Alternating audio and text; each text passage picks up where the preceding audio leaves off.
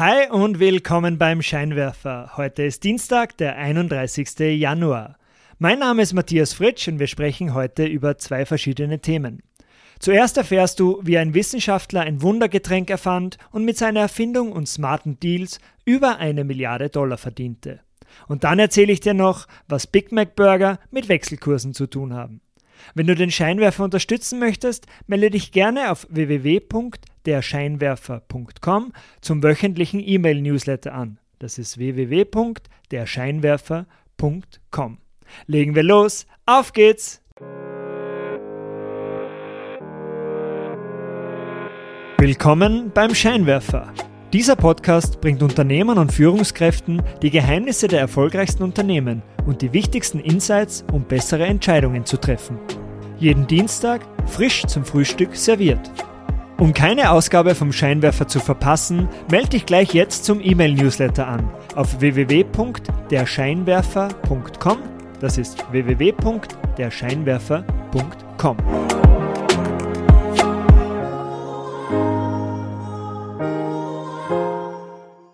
Gehen wir zurück in das Jahr 1965. Das College Football Team der Florida Gators hat ein Problem.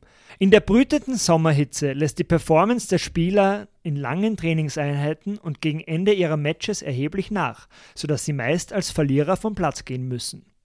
Coach Ray Graves sucht Rat bei Wissenschaftlern der örtlichen University of Florida, die unter der Leitung des Mediziners Robert Cade die Spieler fünf Tage lang auf Herz und Nieren durchtesten.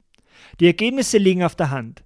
Die Spieler verlieren durch die Anstrengung Wasser und Elektrolyte und ihr Blutzuckerspiegel sackt gegen Trainingsende in den Keller. Robert Cade und sein Team schlagen eine einfache Lösung vor. Ein Mischgetränk aus Wasser, Zucker und Elektrolyten, um den Spielern wieder Energie einzuflößen. Bei der Namensfindung für das Wundergetränk setzt sich ein einfacher Gedanke durch.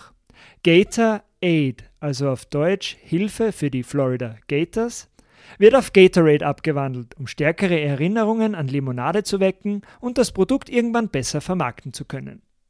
Und mit Gatorade verbessert sich die Performance der Spieler auch wirklich schlagartig und hilft den Gators zum Sieg im prestigeträchtigen Orange Bowl im Jahr 1967.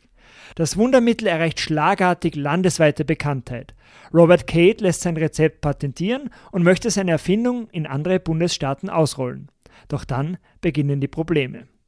Cade ist überzeugt, dass sein Produkt an sämtliche Sportmannschaften des ganzen Landes verkauft werden könnte. Um Geld für die Produktion und die Vermarktung aufzustellen, wendet er sich an die University of Florida. Doch sein Arbeitgeber zeigt kein wirkliches Interesse an einer Partnerschaft. Kurz darauf klopft bereits das Nahrungsmittelunternehmen Stokely Van Camp an und möchte Gatorade ganz übernehmen. Kate verlangt eine Million Dollar. Doch das ist Stokely Van Camp ein bisschen zu heiß. Wer weiß, ob Gatorade wirklich so ein Riesenpotenzial haben könnte. Kate und seine Kollegen gründen daraufhin die Gatorade Stiftung und stimmen widerwillig einem Lizenzdeal mit Stokely Van Camp zu. Sie bekommen nur eine kleine Summe bar auf die Hand, aber zusätzlich 5 Cent pro verkaufter Gallone Gatorade. Wie sich später herausstellte, war das ein ziemlich smarter Deal. Nach drei Jahren wächst der Gewinnanteil der Stiftung bereits auf 100.000 Dollar an. Das entspricht angepasst an die Inflation ca. 768.000 heutige Dollars. Aber plötzlich bemerkt die University of Florida ihre verpasste Chance und klagt daraufhin ihren Mitarbeiter Robert Cade auf 100% der Lizenzgebühren. Vor Gericht steht die Argumentationskette der Universität jedoch auf wackeligen Beinen. Cade und seine Kollegen hatten nie eine Vereinbarung unterzeichnet, die der Universität Rechte an den Erfindungen ihrer Mitarbeiter zuerkennt.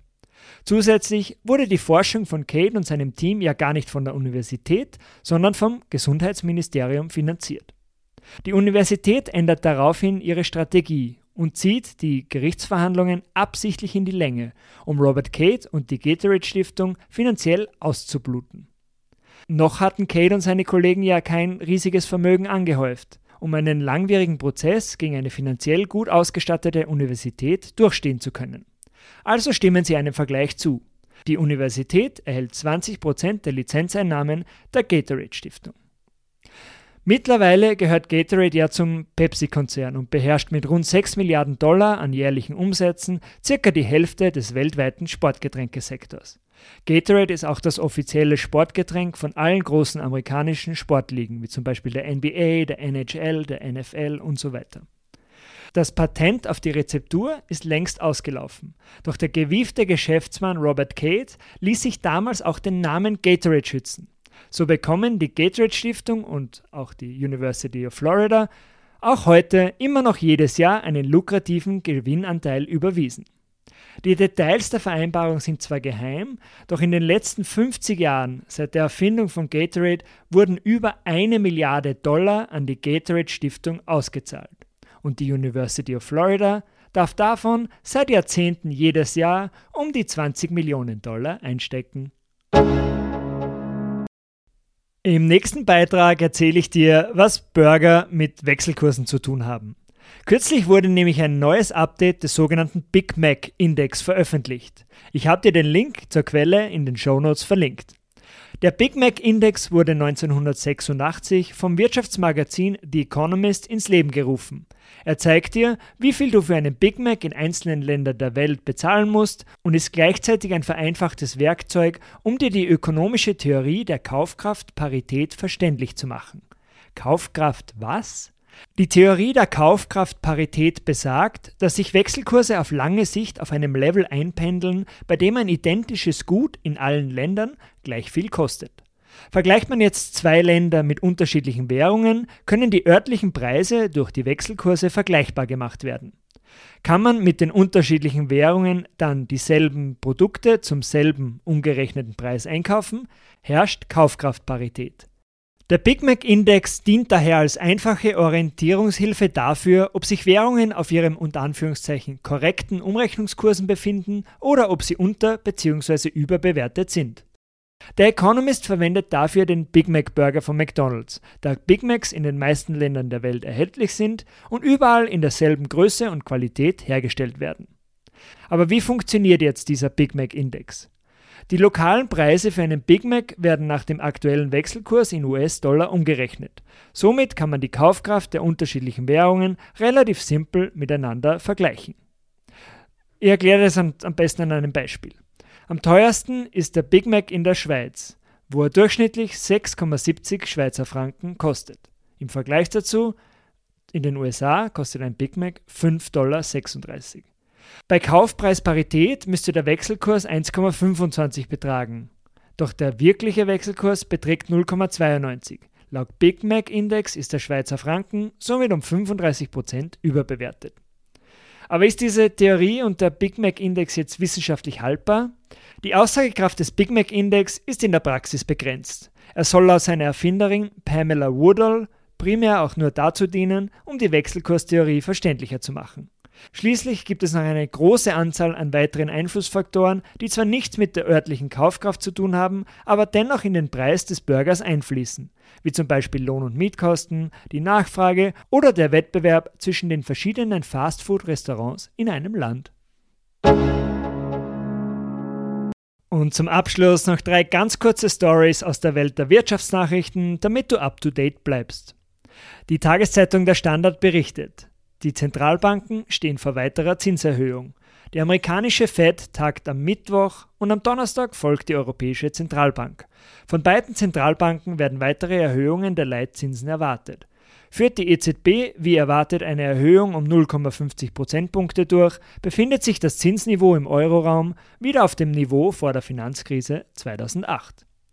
Zweitens, die Süddeutsche Zeitung berichtet, ChatGPT, also der Chatbot, besteht Prüfungen in Medizin, Rechtswissenschaften und BWL. Der vielgehypte Chatbot hat kürzlich das dreiteilige US Medical Licensing Exam, die Abschlussprüfung eines MBA-Kurses an der renommierten Wharton Business School und Use-Prüfungen an der Minnesota Law School bestanden. Aber Chatbot non calculat. Bei relativ einfachen Berechnungen hätte ChatGPT überraschende Fehler gemacht. Und drittens in der Tageszeitung Die Presse steht, dass Justin Bieber die Rechte an seinen Songs gegen 200 Millionen Dollar eintauscht. Die auf Musikrechte spezialisierte Investmentgesellschaft Hypnosis hat den Musikkatalog des 28-jährigen kanadischen Sängers erworben. Für die 300 Lieder sollen 200 Millionen Dollar gezahlt worden sein.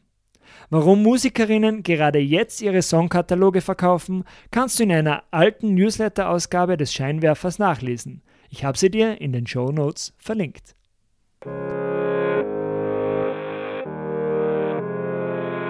Das war's auch schon wieder für heute vom Scheinwerfer. Vielen Dank fürs Zuhören. Wenn dir diese Ausgabe gefallen hat, leite sie doch gerne an deine Freunde und Freundinnen weiter. Um keine Ausgabe mehr zu verpassen, melde dich gleich jetzt auf www.derscheinwerfer.com zum Newsletter an. Das ist www.derscheinwerfer.com. Bis zum nächsten Mal. Ciao!